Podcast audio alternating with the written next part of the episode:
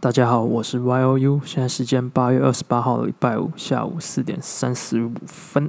那这是我录制的第五集 Podcast，第五集 Podcast。那第五集 Podcast 的内容呢是要讲一周新闻讨论及看法，一周新闻讨论及看法。那为什么在礼拜五就选择做这个主题呢？是因为这礼拜我老家有事，所以先通知给大家，先通知给大家。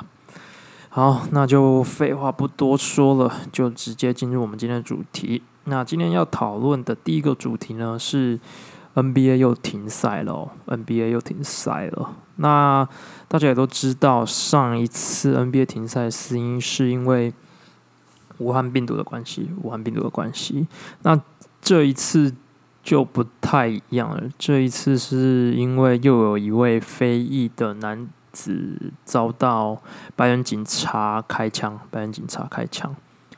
那其实那个影片我有看到。那那个影片呢，就是呃，白人警察已经叫他手举手举高就对了。然后那个黑非裔男子就不理他，那他就默默走回他的车上。那我看到的是白人警察一直叫他，就是说不要动，就是类似说叫他。配合一下啦，不要动。然后那个男子一直走回他的车上，然后不知道拿什么东西。那其实这个问题的话，以一般的人来讲啊，或者是说你把这个问题放在台湾的警察跟民众的身上，如果说警察觉得说你这个人有一个危险性，或者说可能是通缉犯之类的，那你当然是如果被临检的那个人啊，如果他走回去车上。那想当然的，警察其实会蛮紧张的，因为你不知道说车上可能会有什么盗窃啊，或者是呃枪支等等。那我觉得或许啊，或许真的是白人警察真的是有点反应过度了，反应过度了。但是某种程度上来讲的话，他其实也是防卫他自己的生命安全。那毕竟美国跟台湾的风情又有一点不同。那美国的话，其实就是警察的威权是很大。那你如果不听的话，警察是真的，他不会有给你一些 argue 的机会，他真的是会开枪。所以也因为这个缘故的话，嗯，NBA 的很多球星，那像是 George Hill，George Hill 就是密瓦基公路队的后卫，他就是带头罢赛。那他们跟其他队沟通讨论之后呢，他们就选择说。在昨天的时候，选择就是罢赛不打了。他们觉得说这件事情，黑人的生命远远比篮球还要重要。其实不止黑人的生命啊，呃，不管白人、黑人或是什么样的肤色的人，其实生命都是很重要的。所以我可以理解他们为什么会罢赛啦。但是身为球迷的我呢，是还是真的很很希望再看到 NBA 啦。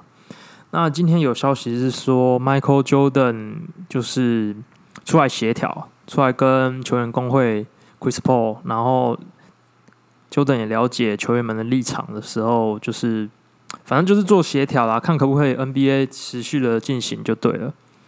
就如我刚刚所说的，美国跟台湾的风情其实真的是不太一样。你看新冠肺炎这样子的时候，然后又出现之前五月份发生弗洛伊德被警察压制颈部，然后死掉的这个原这个事件哦，他们就可以，他们不管武武汉肺炎是怎么样的流行哦，怎么样的致死率或是感染感染力非常强哦，他们还是选择站出来。所以说，你如果在国外的话，真的是要小心你的言语，或是说不要做出什么歧视性的动作。我觉得这件事对黑人来讲是非常非常重要的。那其实这也反映到一个问题：如果比较于黑人跟黄种人的话，我觉得 黑人真的是很团结，黄种人真的是，就是你在国外的话，你会常常看到很多事件，就是比如说台湾人很喜欢去澳洲打工嘛，那澳洲打工通常台湾人诈骗的人也是台湾人，或者说也是亚洲人，就是很奇怪的是，他去去异乡啊，他们都不会互相帮助，反而是互相伤害会比较多啦。所以我觉得。我可以理解 NBA 他们 NBA 球星啊，他们这个举动是为了什么？因为他们真的是觉得每一个种族的生命都是非常重要的，而且这也是因为他们从以前到现在，他们就真的是一直被歧视啊，也不要说是歧视啊，就是有一点会，嗯，一般白人或是其他欧洲人，他们都觉得说他自己比较高尚，然后黑人就比较低贱这样子。所以说我可以了解啊，我可以了解他们这个行为，但是还是希望说 NBA 球星能够赶快回来，赶快回来。让球迷有一个比赛好看，因为其实二零二零真的发生太多太多事情了，而且现在才八月，现在才八月，真的是 二零二零真的是很很糟了，很糟。好，那第二件事呢，就是国内的国内的政治议题，政治议题就是说黄国昌的录音档风波。那黄国昌的录音档风波是什么呢？嗯，就是因为。呃，黄国昌需要配票，然后他在录音档里面有提及到了苗栗县议员郑文学有跑票的嫌疑，所以他就是在里面录音档里面讲了一些，应该是说他们平时党内里面会讲的一些就是闲聊啦，但是也也很奇怪的是，闲聊居然会被录音录起来，所以我就觉得政治这条路真的是非常非常恐怖的哦。那当初。黄国昌他就是支持邱显志出任党主席，然后邱显志也当答应提名徐永明担任二零二零立委的提名立提名委员呐。但是投票结果却不是这样，就等于是说他们先前做好的约定却被破坏了。之后就发现曾文学却没有投票给徐永明，那黄国昌就表示非常不爽，就对了。那在录音档接后。揭露之后呢，曾文学就是对党内其实蛮失望，然后就宣布退党。那我对曾文学议员这个人呢，我是觉得他在苗栗县里面的咨询，我觉得是还不错的。我真的是觉得还不错的，因为他是真的有在为苗栗县的县民做一个福利的争取。那其实我一直都很希望说，台湾政党有第三党大党出来，第三大党，起码是真的是可以左右。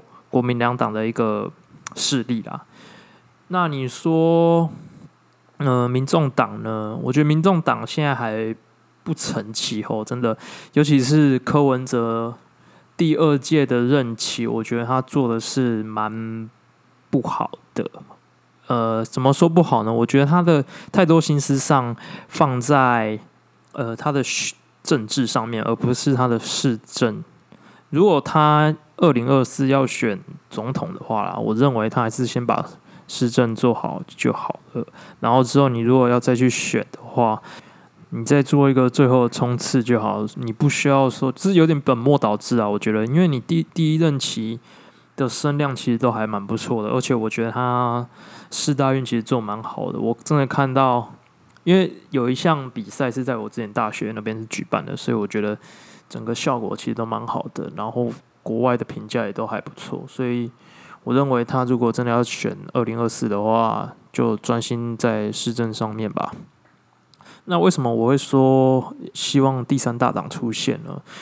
因为其实真看腻了国民两党啦，就是不是非黑即白的这种概念，我觉得很烦，真的很烦。所以我希望是有第三势力可以去制衡一下他们。那我也不会人的说我。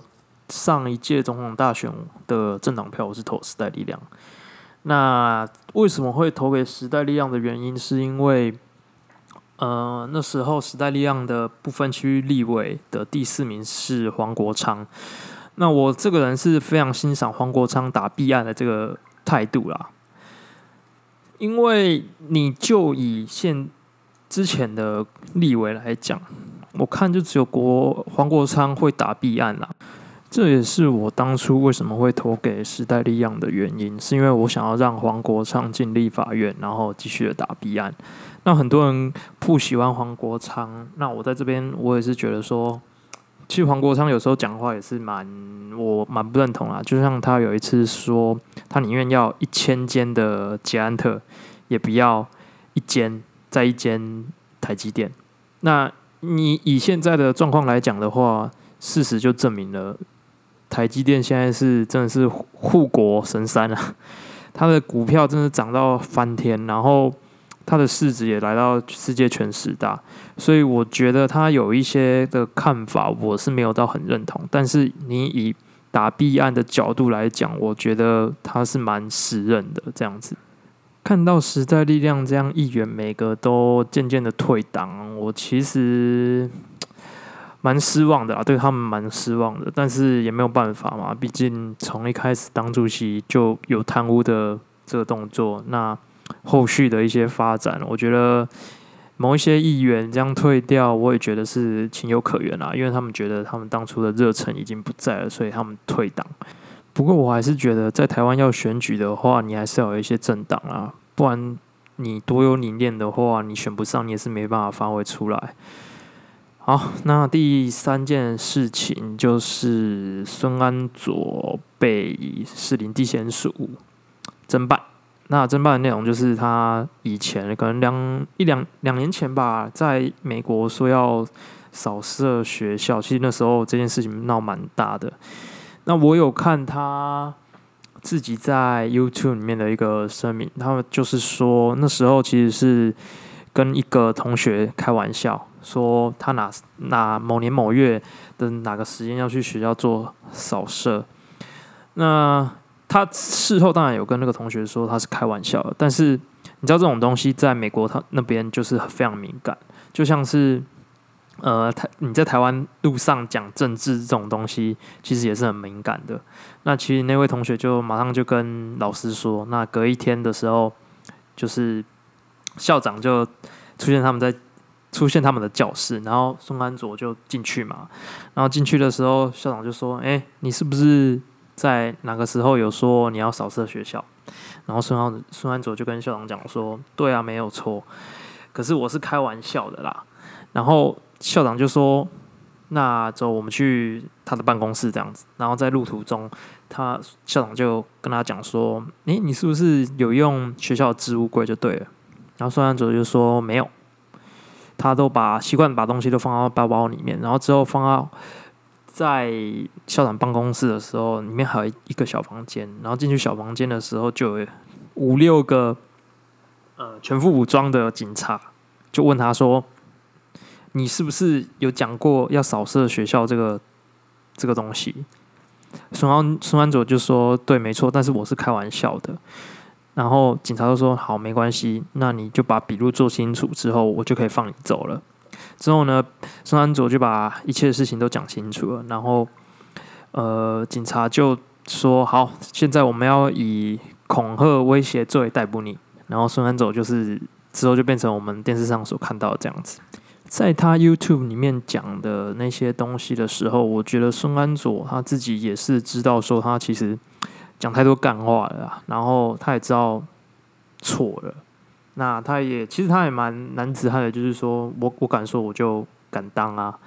那其实这原本就是 就是我前面所讲的啦。你成年人你说出了什么事，或是在你在网络上打出了什么字，其实你都要负责，你也要。打出或说出前都要先想想，说这个这个事情合不合理，这个事情合不合适这样子。那士林地检署也是将他给侦办了。那我觉得一切就是交给司法来进行啦。那很可能很多人会说啊，恐龙法官啊，怎么样怎么样？可是我想说的是，毕竟我们都不是专业训练。那我也相信说，呃，法官或是检察官，我觉得都是很公正的。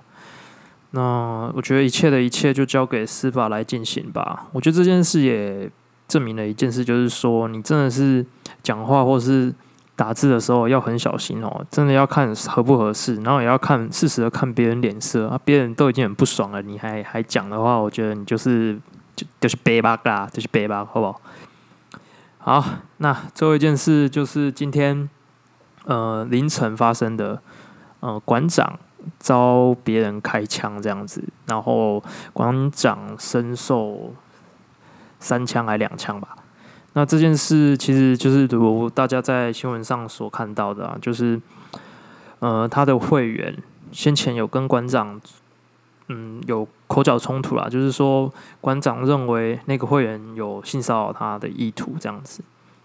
那馆长也是再三警告他。那那位会员之后也就就是过了一段时间，他就没有没有消息，可能过了三四天一个礼拜就没有消息。之后出再出现，居然是在今天，然后他拿枪去扫射馆长这样子，去堵馆长这样子。我觉得，呃，先说一下，我不是馆粉哦，我不是馆粉。那我觉得不管是谁啦，不管是你讨厌的人，或是你喜欢的人，都中枪了，或者是说他已经受重伤，甚至他已经死掉了，我觉得都不应该在网络上就是说什么啊死掉真好，或是说啊怎么还没死，或是啊你是在装的吧等等。我觉得这件事情都是非常的不道德的啊。即便是你讨厌的人，在他。走的那一刻，我觉得你都还是有一点点不舍。